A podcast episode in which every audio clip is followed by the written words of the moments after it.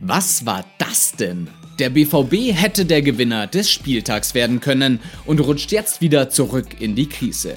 Was sind die Gründe? Wie kann der Umschwung gelingen und muss man jetzt sogar die Trainerfrage stellen? Los geht's in eine neue Folge, die Dortmund-Woche.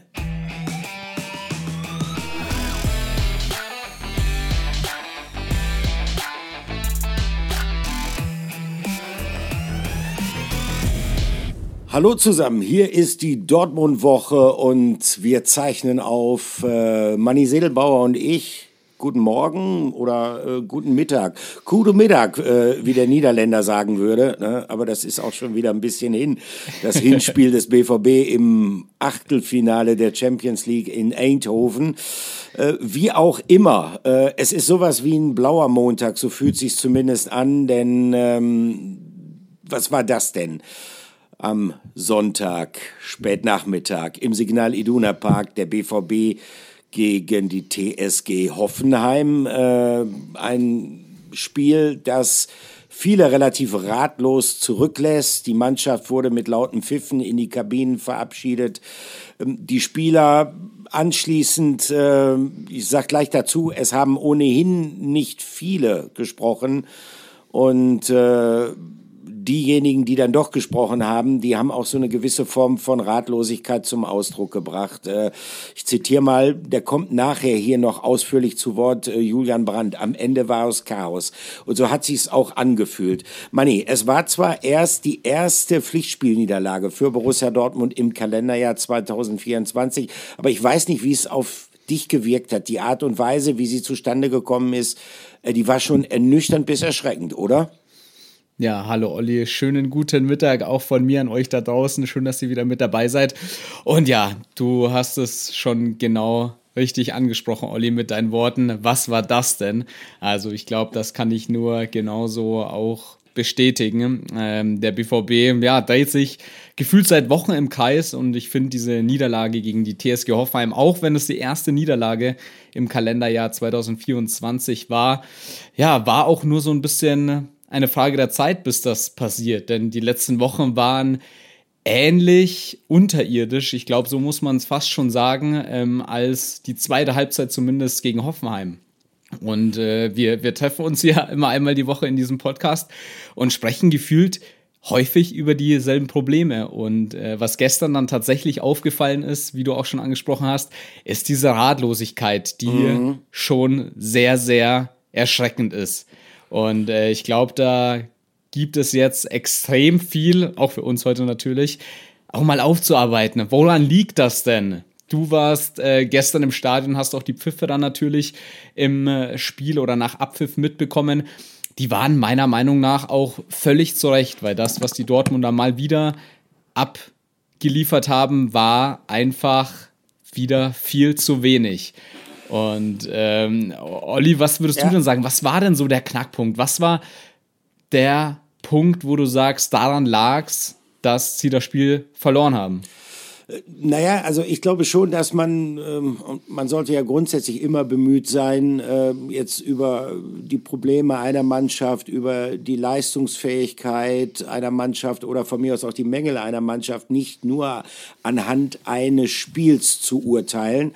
Und ich glaube, das Problem ist tatsächlich, dass äh, das Team von Edin Terzic gegen Hoffenheim derartig fahrig und fehlerhaft agiert hat, äh, dass mittlerweile halt wirklich sehr, sehr große Bedenken aufkommen, was den weiteren Saisonverlauf angeht. Die Frage, äh, ist der BVB, der, ich meine, bereits zum aktuellen Zeitpunkt schon gesichert, finde ich, als eine der größten Enttäuschungen dieser aktuellen Bundesliga-Saison gelten kann, ist der BVB noch in der Lage, die Kurve zu kriegen?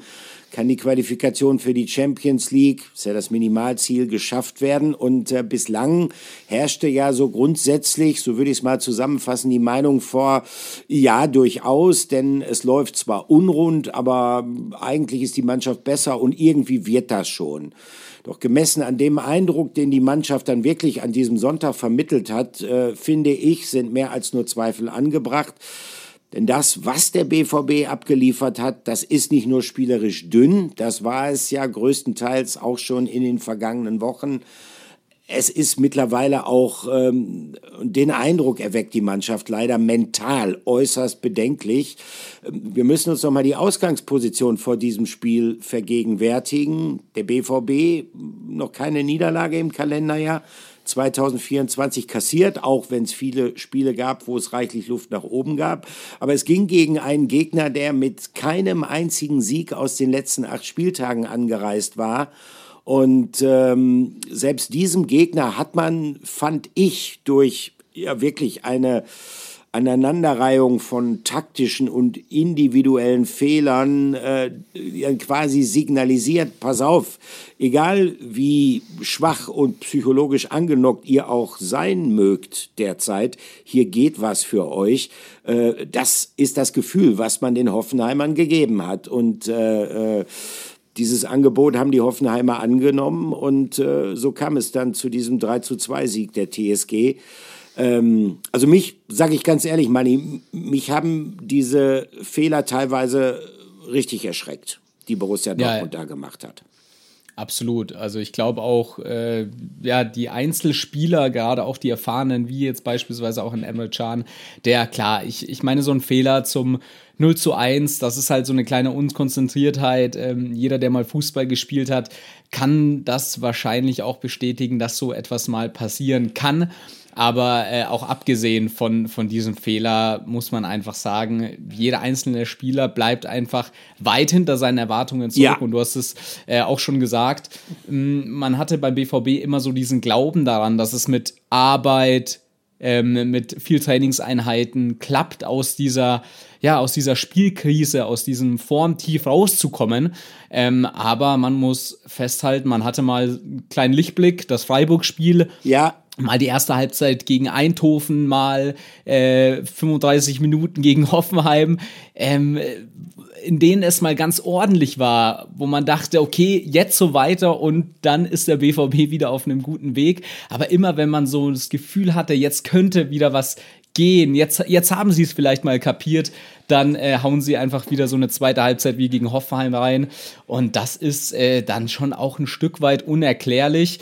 Mm, man hat den Gegner wieder stark gemacht und das war auch das, was du gerade gesagt hast und auch was der Trainer des BVB Edin Terzic nach dem Spiel äh, moniert hat und äh, ich würde sagen, wir hören mal in seine Analyse rein. Ja.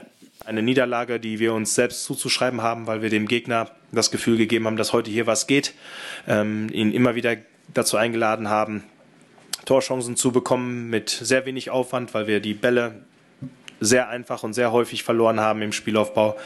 Und ja, am Ende dann sind diese Fehler sehr bitter bestraft worden. Wir haben drei Gegentore bekommen zu Hause und dann wird es natürlich schwer, Punkte mitzunehmen. Deshalb ein sehr frustrierender Tag für uns mit einer weiteren unnötigen Niederlage.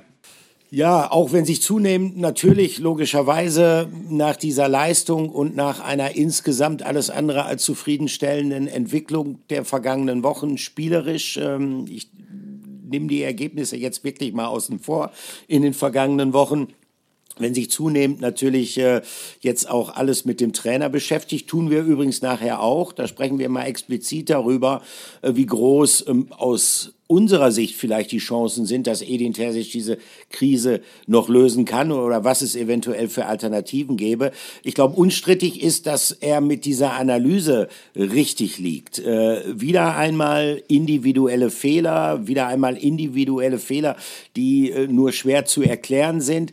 Aber das Problem ist, ähm, dass es nicht einzelne Spieler sind, die diese individuellen Fehler machen, sondern dass es einfach zu viele Spieler sind, äh, denen immer wieder Unsauberkeiten unterlaufen, wie beispielsweise äh, dieser Bock in der Anfangsphase, der dann ja bereits zu diesem frühen Rückstand äh, geführt hat. Man könnte fast von einem Doppelbock sprechen, finde ich. Also erstmal der, ja. der Pass von Emre Can sagen wir mal, quer zur Hoffenheimer Pressinglinie, wo klar war, dass die anlaufen, das ist ihre Spielweise. Der war schon sehr gewagt, der hätte da die Möglichkeit gehabt, zurück zu Alex Meyer auf den Keeper zu spielen.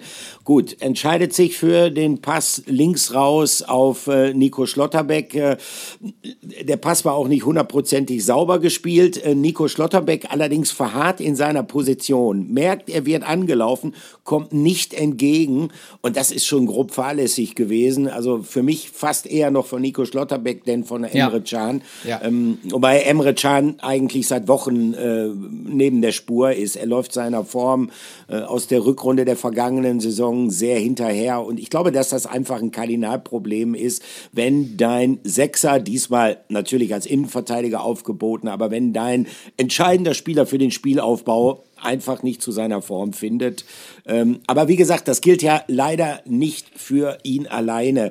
Ähm, denn wenn man sich dann mal anschaut, ähm, wie Nico Schlotterbeck sich beispielsweise auch bei den weiteren Gegentoren verhält in der, in der zweiten Hälfte, ähm, dann ist das äh, indiskutabel. Das muss man wirklich deutlich sagen. Total aber Olli, sorry, dass ich da jetzt mal reingerätsche, aber ich meine, die Spieler von ihren Ansprüchen, von denen, was sie ja eigentlich zustande im Leisten sind, ein Emre Can, von dem wir schon sensationelle Auftritte gesehen haben, mhm. ein äh, Nico Schlotterbeck, offensiv ja genau das gleiche, ein Julian Brandt, ein Marco Reus in den zentralen, entscheidenden Positionen. Äh, wir wissen alle, was die können, wissen sie auch selber, nur bringen sie das schon jetzt nicht nur gegen Hoffheim nicht auf den Platz, schon auch die Wochen davor. Und äh, da stelle ich dir einfach die Frage, findest du denn, dass es ein Quali dass man da von einem Qualitätsproblem sprechen kann?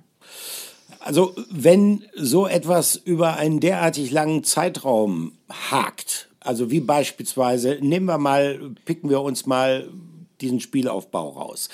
Wir haben das ja auch in den vergangenen Wochen schon thematisiert und wir haben äh, mehrfach, äh, möglicherweise kommt das jetzt unseren Zuhörern ein bisschen zu den Ohren raus, darüber gesprochen, dass der BVB tatsächlich, äh, gut, spulen wir jetzt noch mal ganz zurück, spulen wir mal äh, zurück zum Beginn der Winterpause, hat es eine Klausurtagung äh, gegeben, die sogenannte Elefantenrunde. Aki Watzke, sein persönlicher Berater Matthias Sammer, Sebastian Kehl, der Sportdirektor und Edin Terzic. Sie haben sich zusammengesetzt und gesagt, was sind unsere Probleme? Und dann sind sie zu dem äh, Schluss gekommen, wir haben zwei wesentliche Baustellen. Das eine ist, wir haben in der Hinrunde beziehungsweise in der ersten Saisonhälfte, die ersten 16 Saisonspiele in der Bundesliga bis zur Winterpause einfach zu viele Gegentore bekommen. 25 an der Zahl. Okay, da sollte angesetzt werden. Das muss man ja auch sagen. Äh, in dem Punkt ist man ja durchaus vorangekommen.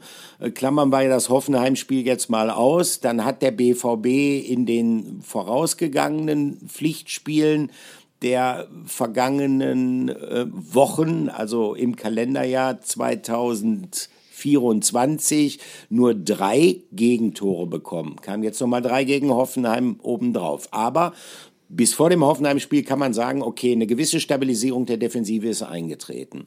Wo man allerdings, und das war der zweite Schwerpunkt, gesagt hat, wir arbeiten an unserem Spielaufbau. Wir waren dabei in Mabea bei diesen intensiven Trainingseinheiten, die dann in der Regel Nuri Sahin geleitet hatte, wo man wirklich fußballerisch das kleine Einmal-Eins bemüht hat, wie bauen wir von hinten heraus, wenn der Torwart den Ball hat, das Spiel auf.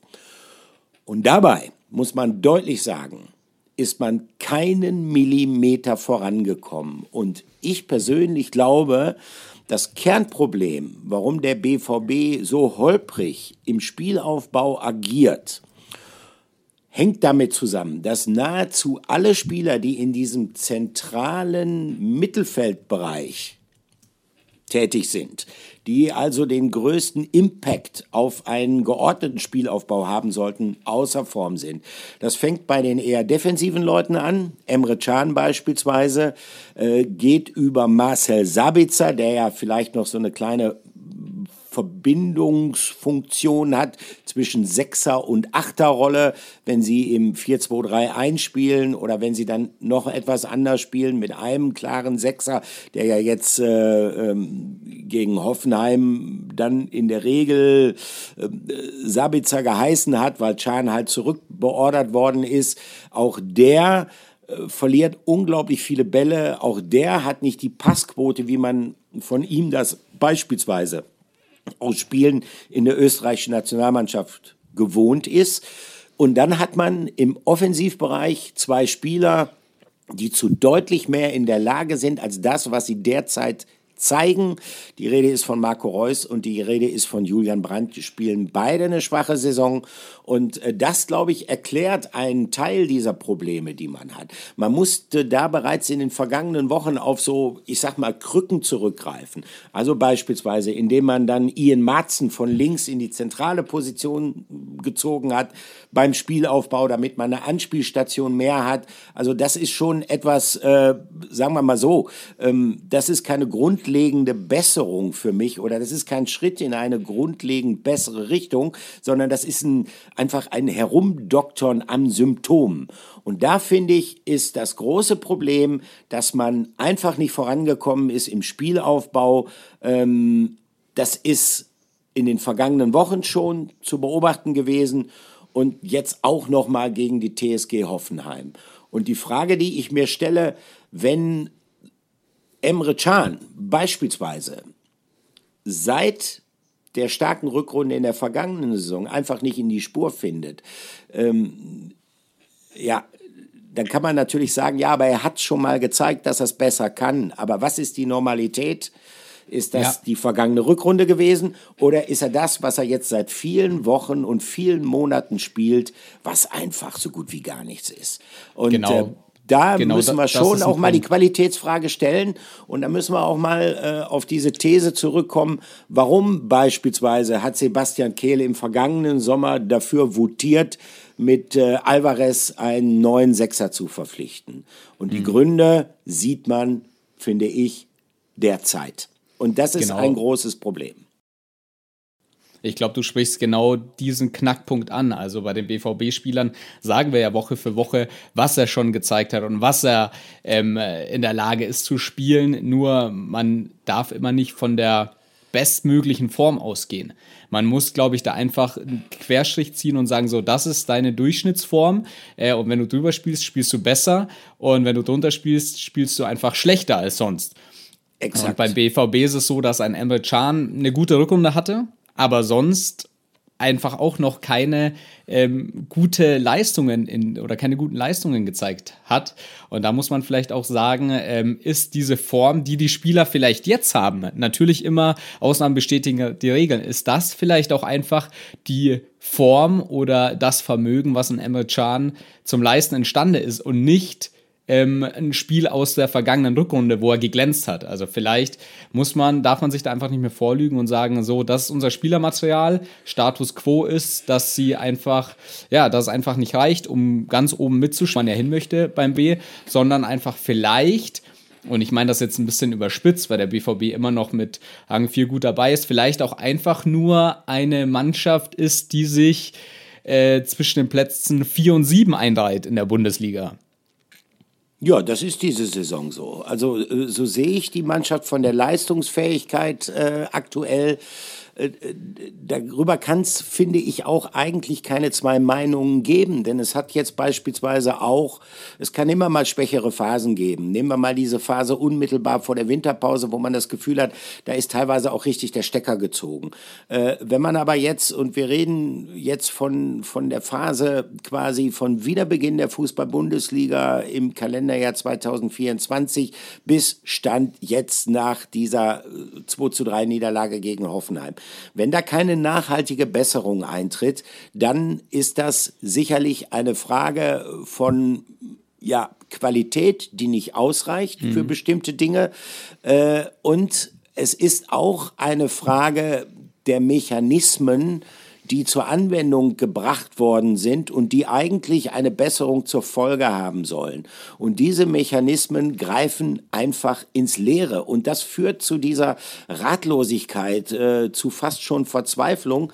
Und ähm, ich habe es ja eben gesagt, es haben nicht viele BVB-Spieler äh, Worte gefunden nach diesem Spiel. Einer, der es trotzdem getan hat, und das muss man ihm erstmal hoch anrechnen, war Julian Brandt. Und da wollen wir jetzt mal reinhören und äh, wenn man jetzt in Julian Brandt in, in seiner Einlassung unmittelbar, das muss ungefähr eine halbe Stunde nach Schlusspfiff gewesen sein, als er dann rausgekommen ist in diese ja etwas zugige Mixzone, die es in Dortmund gibt, die ist nämlich nicht ähm, in diesem Trakt vor den Kabinen, da stehen die Fernsehanstalten, sondern für die Printjournalisten und für die Journalisten, die jetzt nicht gerade, äh, sagen wir mal, rechte Erstverwerter im TV-Bereich sind, die müssen halt draußen stehen und warten, was dann zu ihnen rauskommt und äh, dann noch spricht. Das sind dann in der Regel nicht ganz so viele Spieler. Wie gesagt, Julian Brandt ist gekommen. Wir hören mal rein, was er sagt. Und da hört man schon äh, einen ich will es jetzt nicht übertreiben, aber ich glaube, man kann es sagen, einen gewissen Grad an Verzweiflung heraus. Grundsätzlich muss ich ja sagen, ich, ich, ich, ich hänge der Mannschaft das hoch an, dass jeder wirklich das Verlangen danach hat, fußballerisch Dinge zu lösen. Ich bin bei, bei weitem kein Fan von nur Gebolze und hohe Bälle. So. Aber es gibt manchmal Situationen, wo eine Situation gefährlich werden kann und die man einfach in gewisser Maßen auch ein bisschen voraussehen muss. Und dann ist es auch okay, ein Ding hinter die Kette zu spielen. Von mir aus kannst du auch mal das Ding ins Auskloppen, am besten natürlich nicht in deiner eigenen Hälfte. Und dann, dann, dann, dann löst man eine Situation, indem man halt kompakt verteidigt und den Ball wieder gewinnt. Aber ähm, wir, wir, wir gehen da einfach zu, zu, manchmal in manchen Situationen, glaube ich, zu leichtfertig um. Und das war in der zweiten Halbzeit einfach der Fall. So, und da, wie gesagt, es, es geht nicht, du holst da auch Mannschaften, Hoffenheim, äh, Heidenheim, wen auch immer, du gibst diesen Mannschaften einfach dann wieder Raum und, und Chancen. Und das ist das, was wir halt lernen müssen. Wir hörten einen Julian Brandt, der, du hast es schon angesprochen, Olli, ja, ich glaube, sehr, sehr bedient war nach dieser Niederlage und auch nicht genau wusste. Klar, er hat angesprochen, ähm, dass es erstmal der Mannschaft hoch natürlich anhängt, dass man nicht jeden Ball lang rausschlägt und dass man es natürlich versucht, spielerisch zu lösen.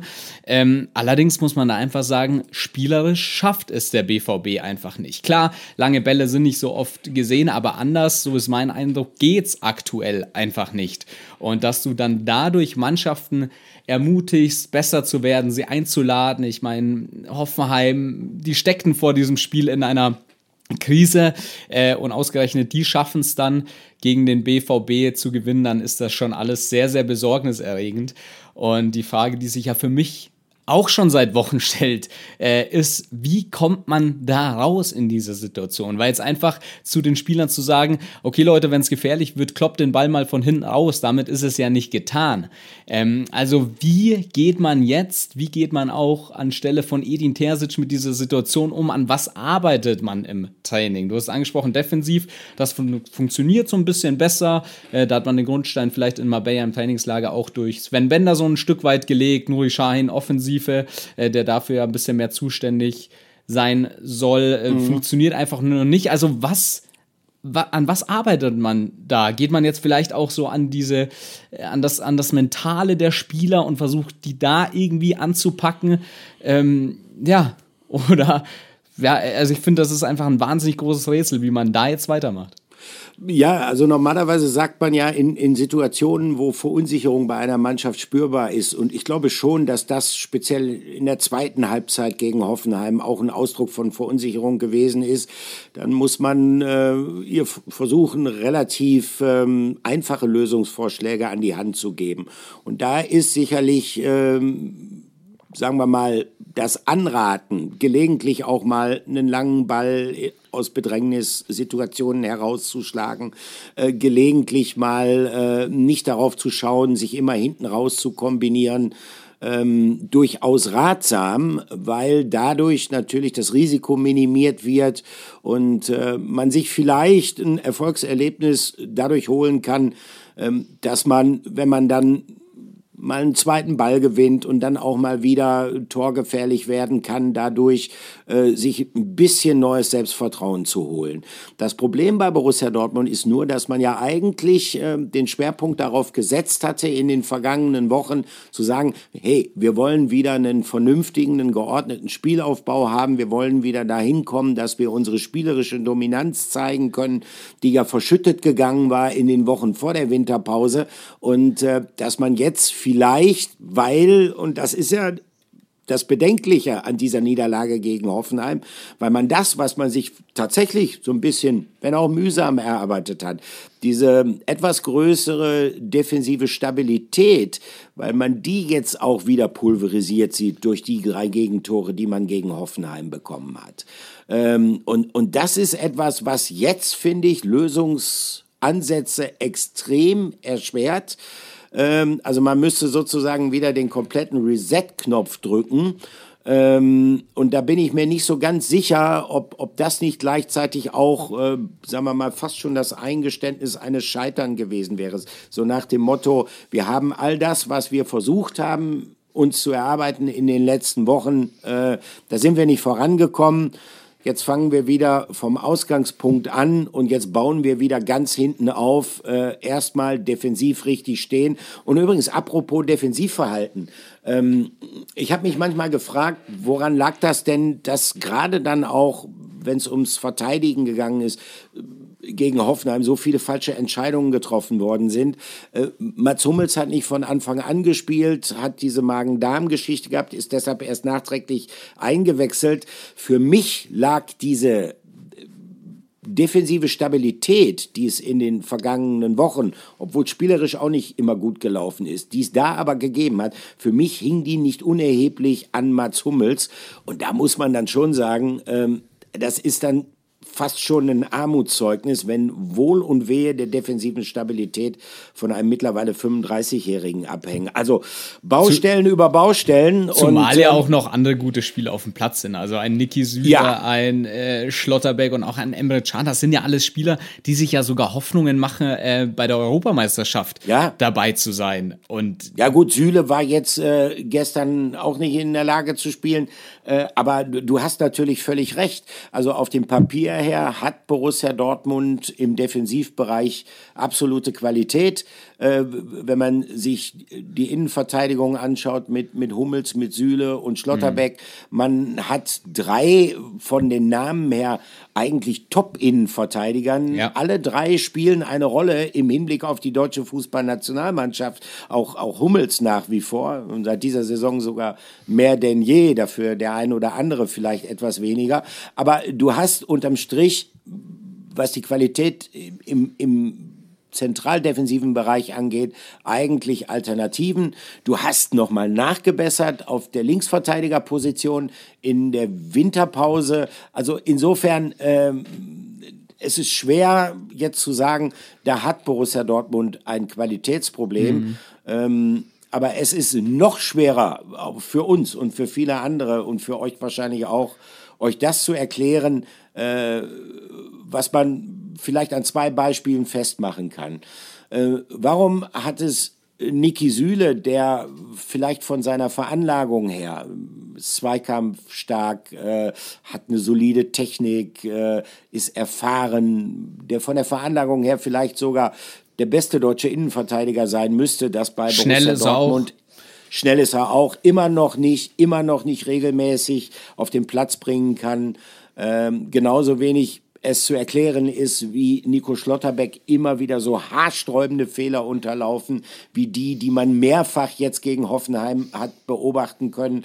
Also da glaube ich schon auch, und da würde ich dann auch den Trainer ein bisschen in Schutz nehmen. Ähm, das liegt einfach daran, dass bestimmte Entwicklungen bei den Spielern nicht eingetreten sind, auf die fast jeder bei Borussia Dortmund gesetzt hat, auf die ich auch gesetzt hätte, nachdem klar war, dass beispielsweise Schlotterbeck und Süle zum BVB kommen werden. Mhm. Ich habe bei Schlotterbeck noch gedacht, okay, der ist noch jung, der wird noch einiges lernen müssen, aber ich habe ihn für weiter gehalten, als er sich tatsächlich momentan präsentiert. Ja, und Niki Süle ist, ist, ist ein Rätsel und es ist fast schon traurig, dass ihm das immer noch nicht gelingt. Äh, jetzt ist er momentan außen vor. Äh, wegen einer Erkrankung. Aber es ist für mich immer noch ein Rätsel, warum ihm das immer noch nicht gelingt, endlich mal stabile Leistungen abzurufen und dann tatsächlich äh, auch sowas wie eine Art Führungsspieler zu sein. Ja, absolut. Und ich habe auch so ein Stück weit das Gefühl, jetzt gehen auch einfach schön langsam auch so ein bisschen die, die Argumente natürlich aus. Ne? Der BVB hat immer nach überschaubaren Spielen äh, gesagt, naja, in der Defensive waren wir gut, daheim sind wir gut, äh, unser Punkteschnitt ist gut, in der Champions League läuft's gut. Aber wenn wir jetzt mal in die Zukunft so ein bisschen gucken und lass es gegen Eindhoven vielleicht, was ja durchaus passieren kann, ähm, in die Hose gehen, dann ähm, wird's halt schon dünn. Und äh, die Spieler, du hast es angesprochen, da ist keiner dabei, der sich jetzt wahnsinnig entwickelt hat. Und dann muss man vielleicht auch irgendwann, ja, oder auch irgendwann wird zwangsläufig natürlich die Frage kommen, wer trägt denn jetzt die Verantwortung? Sind es die Spieler? Ähm, ist es der Trainer? Sind es äh, die vielleicht ganz oben, die Verantwortlichen, ein Sebastian Kehler, ein Aki Watzke? Also du kannst ja nicht einfach auf einen Knopf drücken und dann ist alles resettet und dann sagst du so, Leute, und jetzt ähm, denken wir nochmal, es ist Spieltag 1 der Saison und dann geht alles bei Null los. Also ähm, so leicht geht das ja nicht. Und dann muss man ja irgendwie auch ansetzen. Du hast gesagt, ja, ein Reset wäre gut, aber wie kann der in dieser aktuellen Konstellation gelingen? Das ist eine gute Frage, denn äh, man hat ja schon einiges probiert. Wie Eben. gesagt, äh, neue Schwerpunkte gesetzt in der Winterpause. Man muss feststellen, so richtig ist man jetzt auch nicht vorangekommen. Äh, man muss sicherlich auch, ähm, wie gesagt, erste Niederlage ja erst gewesen im Kalenderjahr 2024, aber man muss ja auch die Siege gegen ähm, Darmstadt, äh, Köln, das sind Abstiegskandidaten gewesen. Äh, dann der Erfolg gegen den SC Freiburg, dieses 3 zu 0, das war sicherlich der beste Auftritt äh, von Borussia Dortmund in diesem Kalenderjahr, aber es war auch eine extrem schwache Vorstellung der Freiburger. Ja, und das reicht momentan aus, um äh, auf Rang 4 zu stehen, aber der eigentliche Grund dafür, dass Borussia Dortmund ähm, zumindest vom Papier her ja noch äh, aussichtsreich im Rennen ist um die Champions League Qualifikation. Das hängt damit zusammen, dass ähm, RB Leipzig wenn ich jetzt mal so als größten Konkurrenten um diesen Platz 4 im Hinblick auf die Champions League Qualifikation ausmachen möchte, dass RB Leipzig ähm, ebenfalls äh, schwach gepunktet hat in den vergangenen Wochen der Unterschied ist allerdings, äh, dass die Leipziger in der Rückrunde schon gegen drei Top-Teams gespielt haben, nämlich Leverkusen, den FC Bayern und den VfB Stuttgart, während auf dem BVB die, die richtig schweren Gegner mhm. ja noch warten. Und äh, kommt dann ja auch noch zu einem direkten Duell mit RB Leipzig. Also es ist in der Tat momentan eine Situation, wo man sich erhebliche Sorgen machen muss, äh, ob der BVB in der kommenden Spielzeit äh, tatsächlich in der Königsklasse spielen wird. Absolut. Olli, bevor ich dir und euch da draußen auch so ein Stück weit ja, so, ja, man kann schon sagen, so die Fragen aller Fragen stellt, äh, möchte ich aber nicht ganz äh, unerwähnt lassen. Eine Situation aus dem Hoffenheim-Spiel, ja, durch die das Spiel dann doch vielleicht wieder so einen, ja, fast schon gewohnten ähm, Verlauf hätte nehmen können, wie in den ersten Spielen im Jahr 2024. Es ist wieder mal eine knifflige Situation und äh, lass uns da gleich mal zusammen reingucken, beziehungsweise ja, sie nochmal nachskizzieren. Hier kommt unser Aufreger der Woche.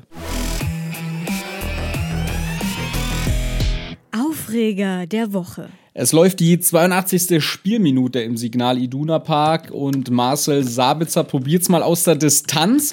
Ja, und der Ball, der fliegt Florian Grillitsch, dem Innenverteidiger der Hoffenheimer, ja, an die Hand. Ähm, der Schiedsrichter guckt sich die Szene nicht an, er bekommt aber die Mitteilung aus dem Keller in Köln, dass es wohl keine Absicht gewesen sein soll.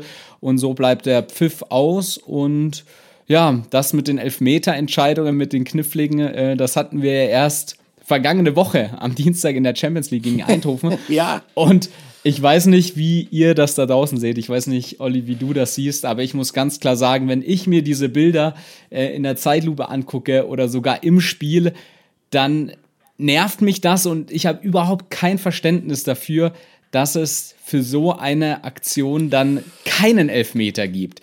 Hm, jetzt werden, oder ich habe viele Begründungen danach gelesen, der Arm von Grillitsch hängt doch nur locker nach unten. Das ist scheinbar ein Indiz dafür, dass es keine Absicht sei. Ähm, außerdem wäre es im Anschluss wahrscheinlich nicht gefährlich geworden.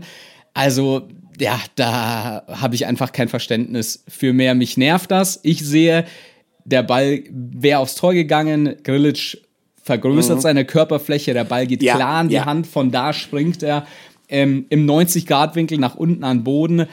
Und also, ich weiß nicht, was ein Handspiel dann sein soll.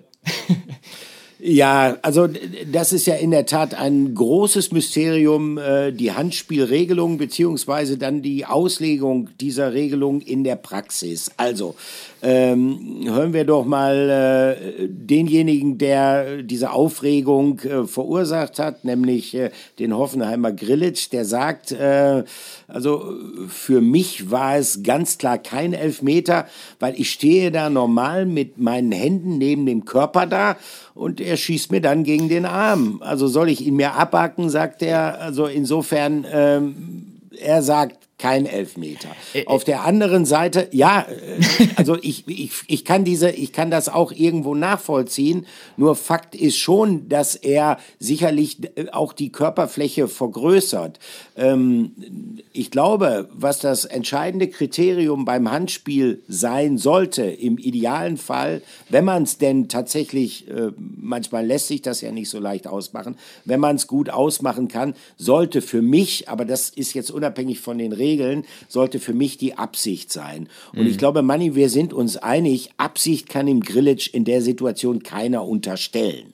Also mhm. tatsächlich vergrößert er die Körperfläche. Ich glaube, das war aber keine bewusste, absichtliche Bewegung äh, mit dem Ziel, also ich verhindere jetzt, dass der Ball hier durchgeht, indem ich einfach äh, meinen Arm ausfahre. Also das kann ihm niemand unterstellen. Deshalb kann ich es verstehen, dass in der Situation kein Elfmeterpfiff, ähm, diesmal war es Marco Fritz, der Schiedsrichter, erfolgt ist. Das Problem ist nur, es gibt so viele Situationen, in denen in einer vergleichbaren Situation anders entschieden werden würde. Und deshalb regen wir uns immer wieder darüber auf ohne ja. aber zu einem letztendlichen Schluss zu kommen. Genau, und das ist, glaube ich, auch der Punkt, wieso ich bei diesem Thema einfach grundsätzlich Puls bekomme, äh, unabhängig davon, äh, ob ich es jetzt äh, mit dem Dortmundern halten würde oder nicht. Das äh, ist völlig egal, wer da spielt.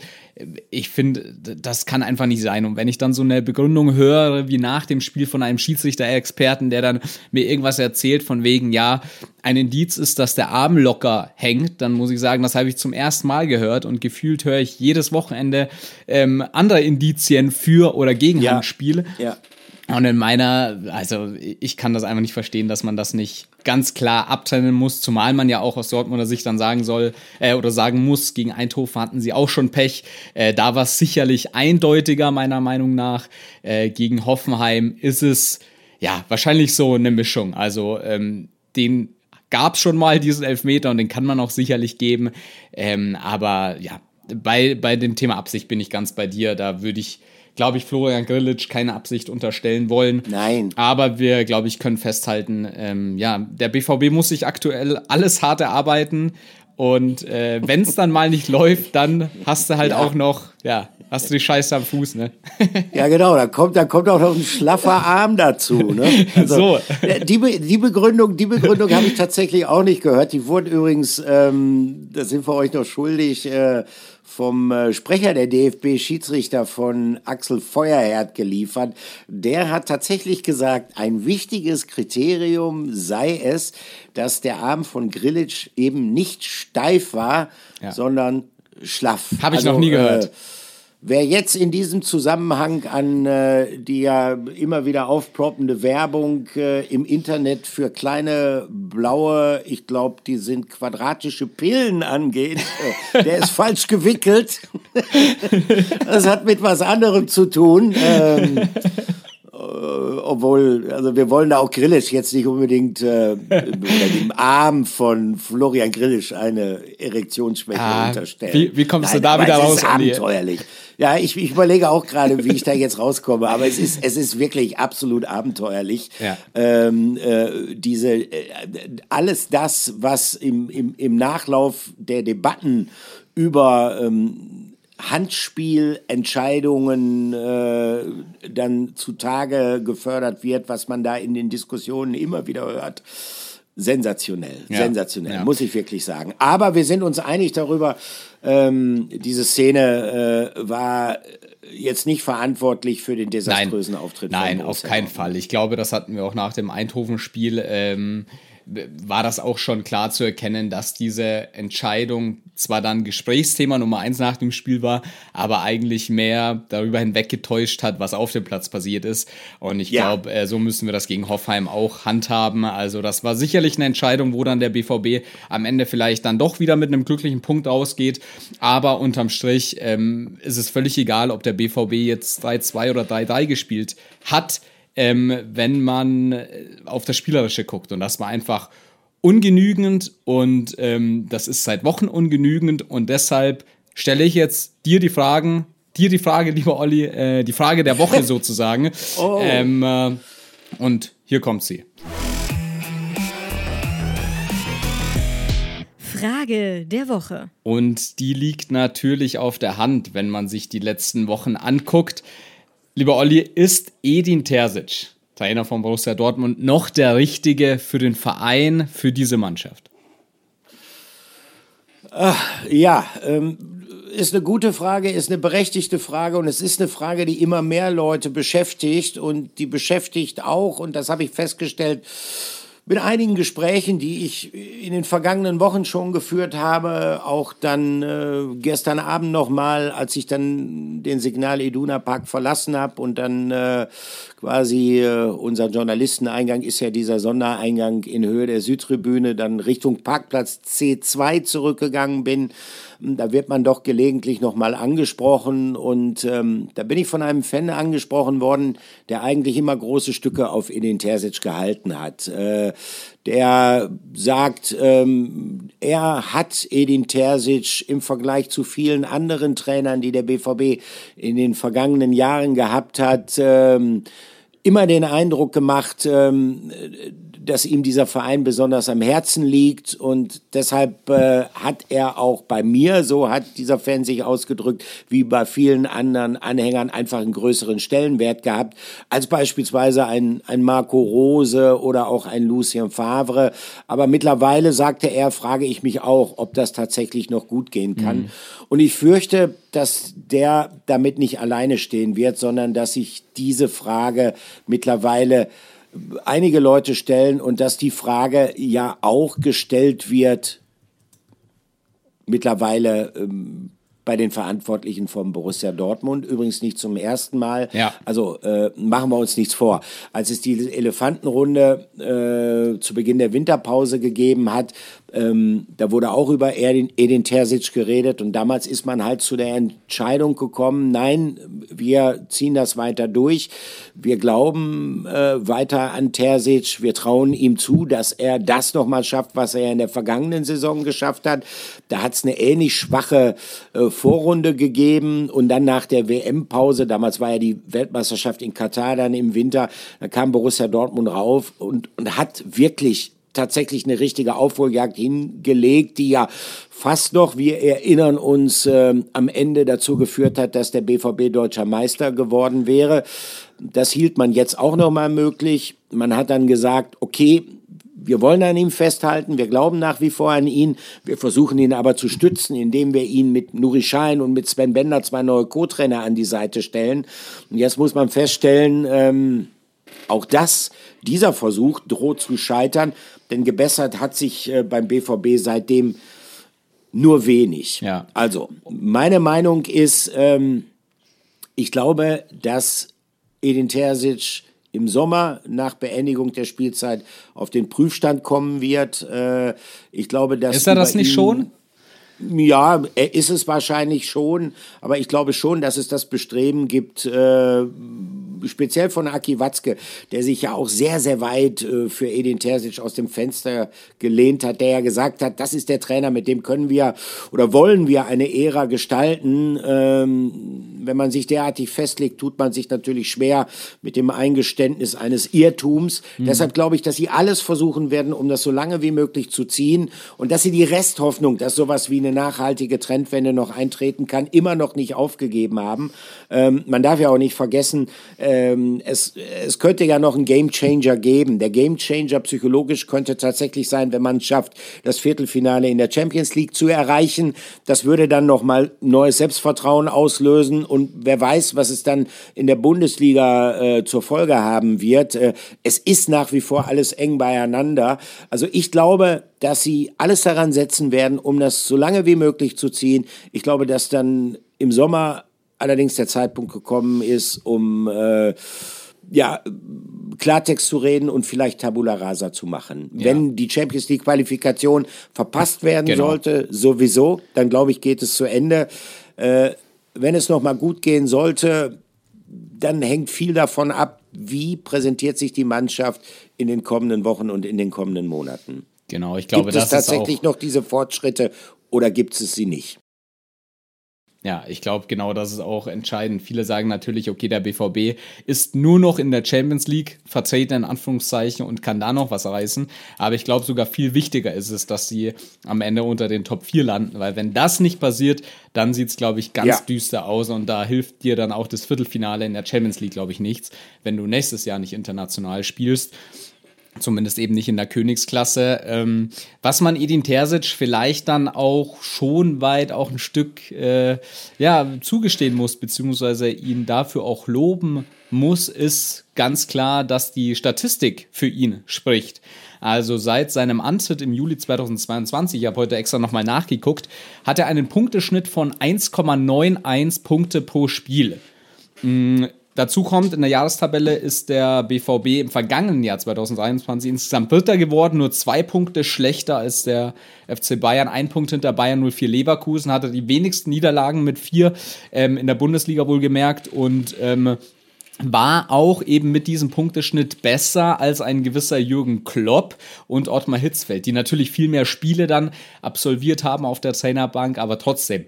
Also so schlecht ist der BVB punktetechnisch zumindest nicht unterwegs äh, ja. äh, unter Edin Terzic. Aber die Frage ist natürlich, klar, wenn es spielerisch so weitergeht, ähm, wenn der BVB weiterhin keine richtige Entwicklung ähm, ja, vollzieht, dann wird es, glaube ich, schon ganz, ganz knapp. Also, Olli, du sagst, ähm, ja. Champions League, das nimmt man mit, aber Champions League Quali, das dürfen sie auf keinen Fall verpassen, richtig? Nein, das ist äh, das entscheidende Saisonziel. Das ist ja auch, darf man nicht vergessen, äh, sowas wie ein Minimalziel vom Borussia Dortmund tatsächlich in die Königsklasse einzuziehen. Es gibt ja immer noch die Möglichkeit, das könnte ja ein Novum sein, dass auch der fünfte Platz dafür reichen wird, aber das ändert ja nichts daran oder würde nichts daran ändern, dass Borussia Dortmund dann in dieser Spielzeit deutlich hinter seinen Möglichkeiten zurückgeblieben wäre. Also insofern, ich glaube, es wird so oder so sehr, sehr eng für ihn, äh, was die weitere Zukunft ab der kommenden Saison angehen wird. Äh, ich glaube, dass die Entscheidung noch nicht gefallen ist. Ich glaube, dass aber jetzt und spätestens nach diesem Hoffenheim-Spiel jedem klar ist, auch jedem in der Vereinsführung klar ist, wir müssen jetzt tatsächlich genau schauen, was wird sich in den kommenden Wochen tun. Gibt es Indizien, die auf eine nachhaltige Trendwende hindeuten. Und damit rede ich jetzt nicht vor ja, mal etwas besseren, mal etwas schlechteren Spielen gegen relativ schlagbare Gegner, so wie es die meiste Zeit in den vergangenen Wochen waren, sondern gibt es endlich eine, eine erkennbare, belastbare Tendenz hin zum Besseren, ähm, dann könnte es nach wie vor weitergehen. Sie wissen durchaus, was sie an Edin Terzic auch haben.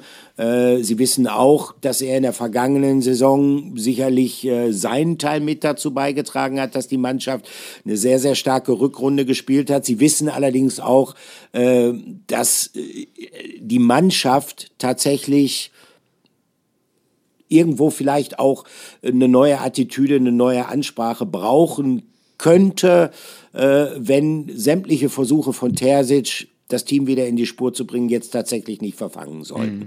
Also so stellt sich für mich die Situation derzeit dar. Ähm, man darf eins noch nicht vergessen, und das kommt mir manchmal so ein klein wenig zu kurz. Ähm, die Rede ist vom letzten Spieltag der vergangenen Saison. Also äh, ich glaube, wenn der BVB da tatsächlich wie es ja eigentlich auch hätte sein müssen, äh, deutscher Meister geworden wäre, dann würden wir uns über viele der Probleme, über die wir jetzt hier heute sprechen, gar nicht unterhalten müssen. Denn ich glaube, dass dieses Scheitern eine traumatische Wirkung zur Folge gehabt hat. Dieses Scheitern gegen Mainz 05 am letzten Spieltag, alles war angerichtet. Dann kam dieser grandiose Zusammenbruch und dieses Scheitern äh, hat in der Mannschaft was ausgelöst. Und ich habe damals gesagt, ich war an diesem 27. Mai im Stadion, ich habe in die Gesichter der Spieler geschaut, ich habe ins Gesicht von Edin Terzic geblickt. Ähm, ich habe das auch gehört, wie er dann gesagt hat, ey, wir werden alles versuchen, äh, um tatsächlich die Meisterschaft nach Dortmund zu holen. Ich habe zu mir gesagt, das ist etwas, was nicht gelingen kann, ja. weil einen derartigen Niederschlag zu verarbeiten, das dauert lange. Und ich glaube, wenn wir über darüber sprechen, warum so viele Spieler vom Borussia Dortmund, gute Spieler aus dem zentralen Bereich, so deutlich unter ihren Möglichkeiten bleiben. Ein Teil der Antwort liegt in dieser traumatischen Erfahrung, die die haben machen müssen, die die sich natürlich haben selbst zuzuschreiben vom letzten Spieltag der vergangenen Saison. Und äh, ich glaube, das macht es Edin Terzic, der da natürlich auch mit drin hängt ähm, in diesem Scheitern. Ich glaube, das macht es Edin Terzic noch schwerer, als es ohnehin ist in dieser Spielzeit. Ja, das sehe ich ähnlich, finde ich ganz interessant auch. Ähm, aber natürlich hast du auch recht, dass sowas nicht spurlos an einen Spieler vorbei geht, der, wie jetzt beispielsweise ein Marco Reus, ja schon seit Jahren genau diesen Titel ja. einheimsen will. Und dann hat er sozusagen schon die eine Hand an der Schale und dann wird sie ihm so ähm, ja, brutal entrissen. Dann ähm, kann sowas, wenn du Mensch bist, glaube ich, nicht spurlos an dir vorbeigehen.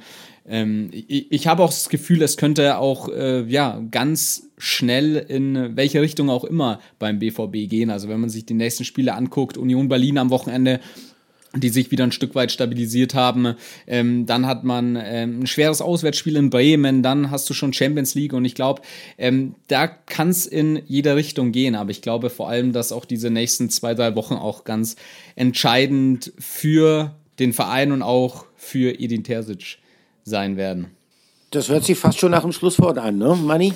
Ja, äh, aber lass uns mal, äh, lass uns mal vielleicht das Schlusswort beziehungsweise das Vorschlusswort äh, noch einem, okay. einem, einem Spieler von Borussia Dortmund geben. Äh, Julian Brandt, den äh, du ja unter anderem ja. auch gestern nach dem Spiel gesprochen hast. Und ich fand, der hat das wahnsinnig gut auf den Punkt gebracht. Lass uns da noch ganz kurz schnell zusammen reinhören. Wir müssen weiter gewinnen. Ich habe äh, auf die Niederlagen habe ich keinen Bock mehr. Ich habe auch keinen Bock mehr auf Unentschieden. Ich will Spiele gewinnen und wir müssen da schleunigst dran, dran arbeiten. Ja, er hat keinen Bock mehr auf Niederlagen, der Julian Brandt, äh, kann ich nachfühlen. Wer hat schon Bock auf Niederlagen? Ähm, ich habe eben, als ich den Julian Brandt jetzt nochmal gehört habe, nochmal drüber nachgedacht, äh, haben schon ein paar mögliche Ursachen genannt dafür, dass es ähm, für den BVB in dieser Saison, in der Bundesliga zumindest, alles andere als gut läuft. Äh, individuelle Formschwäche, vielleicht auch äh, ein paar Vermittlungsprobleme seitens des äh, Trainerteams Edin Terzic. Man muss ja auch sagen, dass äh, ja, Nuri Schein und Sven Bender, die kamen, die haben neue Impulse gesetzt, aber das allein scheint ja jetzt auch nicht weiter zu helfen. Also ähm, es gibt verschiedene Möglichkeiten, es gibt verschiedene Ansätze, um diese Krise zu erklären. Einer ist noch ein bisschen zu kurz gekommen heute.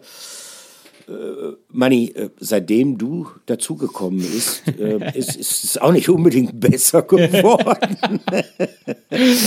Danke, Olli, dass du das nochmal ansprichst. Sehr schön. Ich dachte, ich hatte das ja äh, kurz vor Weihnachten abgehakt, das Thema, ähm, beziehungsweise ja, dann ja. mit dem ersten Spiel 2024, als sie mal wieder gewonnen haben. Mhm. Aber ja, ähm, ja, ich glaube, man, man kann es schon fast so sagen. Ne? Und jetzt verteufelt mich da draußen bitte nicht. Also so richtig ähm, zum Besseren habe ich bei Borussia Dortmund nicht beigetragen. Und trotzdem muss ich natürlich sagen, ich habe damit ja äh, gar nichts zu tun, außer dass ich da einmal die Woche in der Pressekonferenz sitze und am Wochenende bei den Spielen bin und darüber berichte, habe ich, glaube ich, äh, trotzdem einen ja, einen wahnsinnig geringen Einfluss auf das, was auf dem Rasen stattfindet.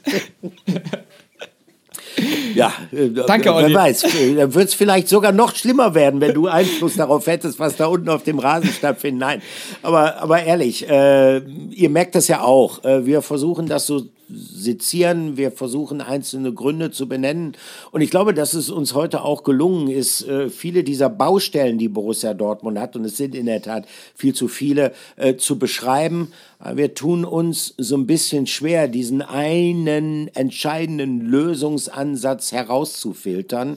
Und ähm, was für uns, für Manni und mich ein bisschen beruhigend ist, das geht uns nicht alleine so, sondern ich glaube, das geht auch Aki Watzke und Sebastian Kehl, die sich natürlich äh, auch nach dem Spiel gegen Hoffenheim wieder zusammengesetzt haben, auch mit Edin Terzic zusammengesetzt haben und gesprochen haben, um über die Partie zu reden. Denen geht's ganz genauso.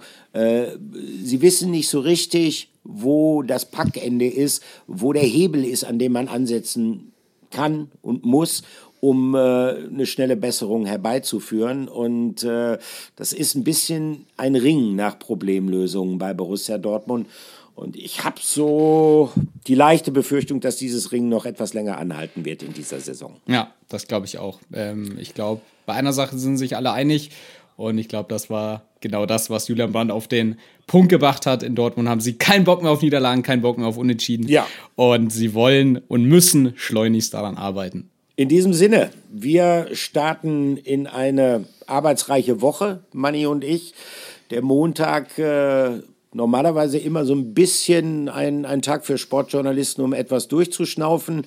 Ist diesmal nicht ganz so für uns beide aufgrund äh, der Krisenlage beim BVB. Und die wird uns auch in den kommenden Tagen sicherlich noch ein klein wenig beschäftigen. Und äh, die Hoffnung stirbt zuletzt. Äh, wir hören uns äh, in einer Woche wieder und äh, vielleicht haben wir dann etwas positivere Dinge zu bereden. Vielleicht gibt es den einen oder anderen Hoffnungsschimmer. Schauen wir mal. Die Hoffnung stirbt zuletzt, Sinne, wie du so schön gesagt hast. Genau. Olli. In dem Sinne, macht es gut. Euch eine schöne Woche. Gute Woche an euch da draußen. Tschüss. Ciao.